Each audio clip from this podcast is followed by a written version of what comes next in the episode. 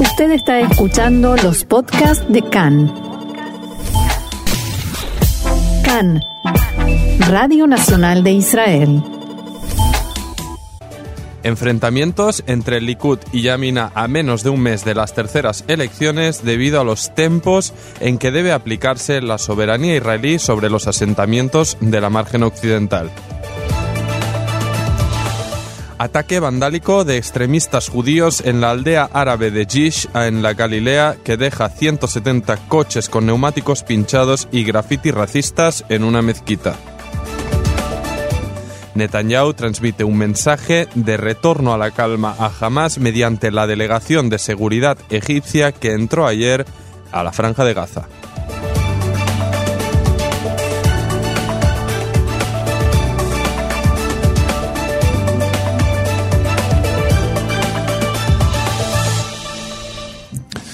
Entramos ya al contenido de esta información que avanzábamos en los titulares y el tema del día es, eh, son esos enfrentamientos que se están produciendo en la derecha israelí tras esa euforia inicial por la luz verde del plan de paz de Trump para aplicar la soberanía israelí sobre los asentamientos judíos de la margen occidental. Y estas discusiones también, como avanzamos en los titulares, son respecto a los tiempos en que cada facción considera que debería aplicarse la soberanía y la anexión cuando apenas faltan tres semanas para las terceras elecciones.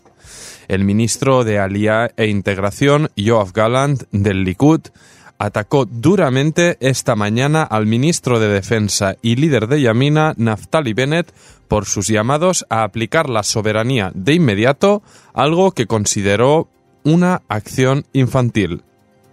A este respecto, aclaró Gallant que saber conducir un coche no significa también que sabes controlar todo el sistema de transporte. Gallant celebró la propuesta de Trump y señaló que es un proceso de paz con un potencial para alcanzar un consenso nacional e internacional. Desde Yemina replicaron que el ministro de Defensa Bennett logró cambiar las políticas del aparato de seguridad, ya, ya, que lo que logró en cuatro meses nadie lo logró en los últimos diez años aclararon desde Yemina desconocer los motivos para del ataque del ministro Galant en tiempos en que, abro comillas, el primer ministro y el ministro de Defensa lanzan un mensaje claro a Hamas. Y concluyeron, recomendamos a Galant que en el pasado apoyó el desmantelamiento de colonias judías y el establecimiento de un Estado terrorista palestino que vuelva a ocuparse de los asuntos de Aliá, es decir, asuntos de inmigración. En sábado, Gallant también cargó contra Bennett al afirmar que jamás lleva dos semanas lanzando globos incendiarios y cohetes hacia Israel, a lo que Bennett replicó que nunca tendremos un mejor momento para aplicar la soberanía en nuestra tierra. Pido al primer ministro Netanyahu traer la medida para una votación inmediata en el gobierno y alertó que sin soberanía recibiremos un estado del terror palestino con capital en Jerusalén.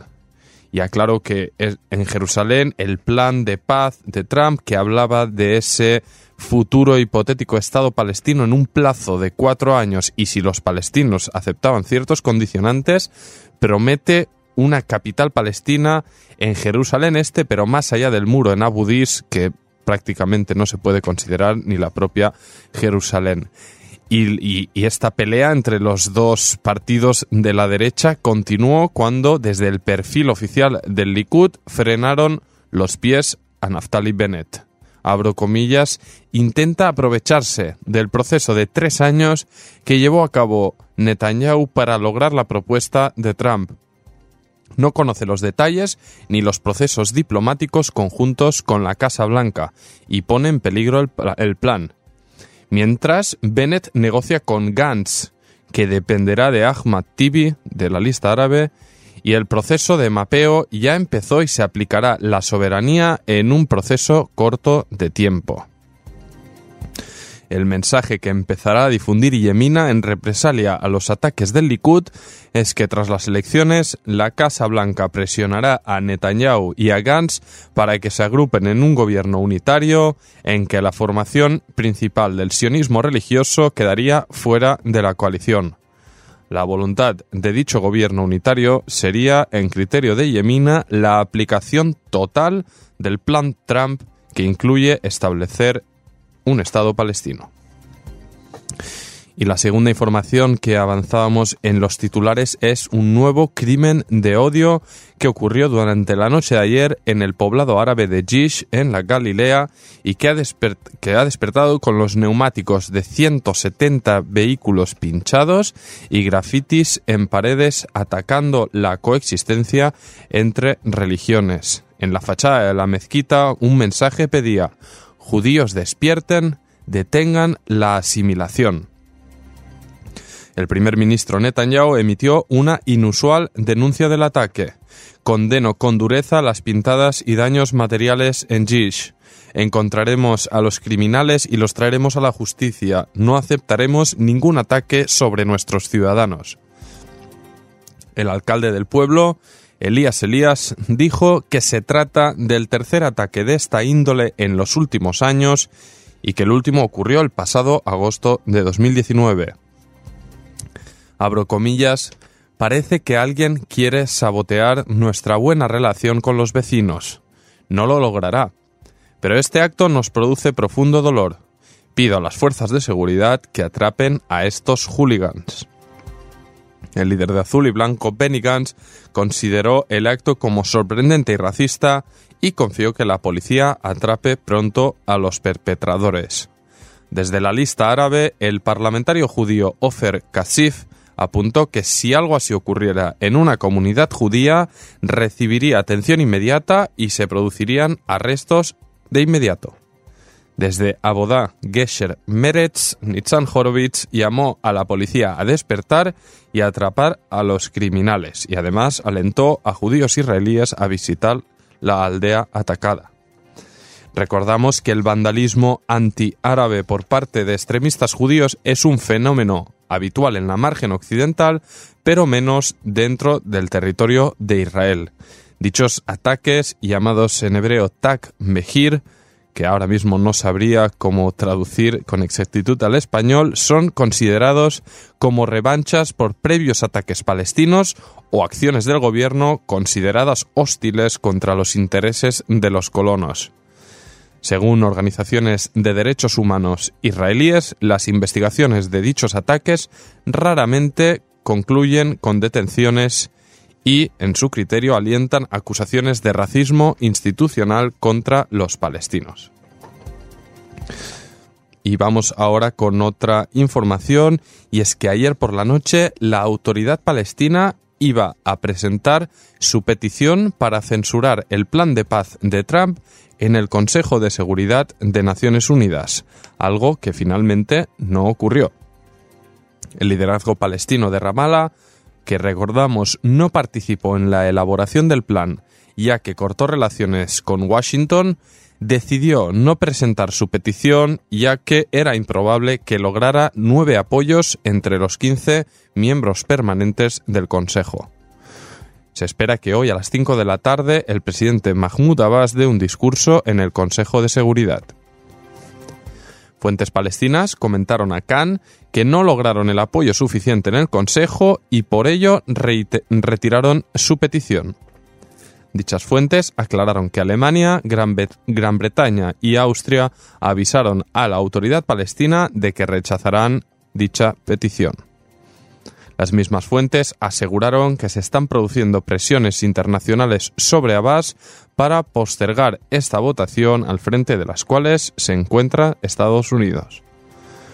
Túnez e Indonesia, los dos países que supuestamente iban a dar voz a la petición palestina en el Consejo de Seguridad, avisaron que se retirarían y el asunto, por tanto, se bajó del orden del día. El portavoz de Israel en la ONU, Dani Danon, aseguró que nuestro límite estaba claro. No a las condenas contra Israel, solo una negociación permitirá un proceso de paz. Agradezco a los países que frenaron la medida innecesaria de Abu Mazen, el, nombre, el, el nick de Mahmoud Abbas. Mientras, el primer ministro Netanyahu comentó en un acto de campaña en el asentamiento de Mevo Yerijó que la aplicación de la soberanía no depende de un acuerdo en ningún caso con los palestinos. En su criterio, Trump ya dejó claro que aceptaría la soberanía israelí sobre las colonias, que según el líder del Likud se hará tras terminar el debido proceso de mapeo del terreno. La intención, dijo, abro comillas, es que podamos asentarnos en el corazón de nuestra tierra sin límites. Nunca renunciamos ni renunciaremos, estamos aquí para quedarnos como parte del Estado de Israel. Y respecto a estos límites que mencionaba Netanyahu, recuerdo uno de los eh, episodios, una de las demandas del plan Trump, era precisamente eh, favorecer o aprobar esta soberanía israelí sobre las colonias, pero a la vez aprobando una congelación de la construcción en las mismas. Y vamos ahora ya para la frontera sur, la frontera Israel de Israel con la franja de Gaza y es que un aparato explosivo adjunto a varios globos ha sido hallado junto a una guardería en una comunidad israelí fronteriza, según reportaron varios medios hace escasos minutos. Efectivos de desactivación de la policía acudieron para desmantelar el artefacto en el kibbutz Saad, donde no se produjeron heridos ni daños materiales y eh, ampliamos ahora la información que avanzábamos también en los titulares respecto a la delegación de oficiales de seguridad egipcios que entraron a la franja de Gaza y en, en la jornada de ayer. Los emisarios del Cairo transfirieron un mensaje de Netanyahu pidiendo un regreso a la calma, según ha comunicado el diario libanés Al-Akbar. El mensaje fue transmitido en Tel Aviv el domingo a la delegación egipcia y incluía además una amenaza mayor. Daremos un golpe mayor a Hamas con cobertura de Estados Unidos y cobertura internacional si no se aplica la calma. Oficiales de Hamas comentaron en respuesta a la petición del primer ministro que no buscamos una escalada, pero la presión económica que sufren los gazatíes y el fallo en la aplicación de los acuerdos de alto al fuego generan todavía más presión en la zona fronteriza. Además, añadieron que no habrá calma mientras se endurezcan las restricciones. Semanas atrás, Israel anunció una relajación en la entrada y salida de bienes y personas de la franja Palestina, una medida que ha quedado congelada ante el resurgimiento de cohetes y globos incendiarios en las últimas dos semanas. El alto al fuego duradero, por mediación de Egipto y la ONU, pedía jamás que logre mantener la calma en la frontera. Pero los islamistas añadieron que si la ocupación hace estupideces o asesina a líderes de la resistencia, provocará una gran guerra que tendrá duras repercusiones en el Estado ocupador y sus líderes, dijo. Y vamos con otra noticia antes de nuestra primera pausa musical, también al respecto de este calentamiento incesante en la frontera sur, y es que la coalición azul y blanco decidió llevar a la Knesset un debate especial para intentar buscar una solución a esta situación. Después de estos más de 20 cohetes y morteros y globos incendiarios que estallaron cerca de las comunidades fronterizas durante las últimas dos semanas.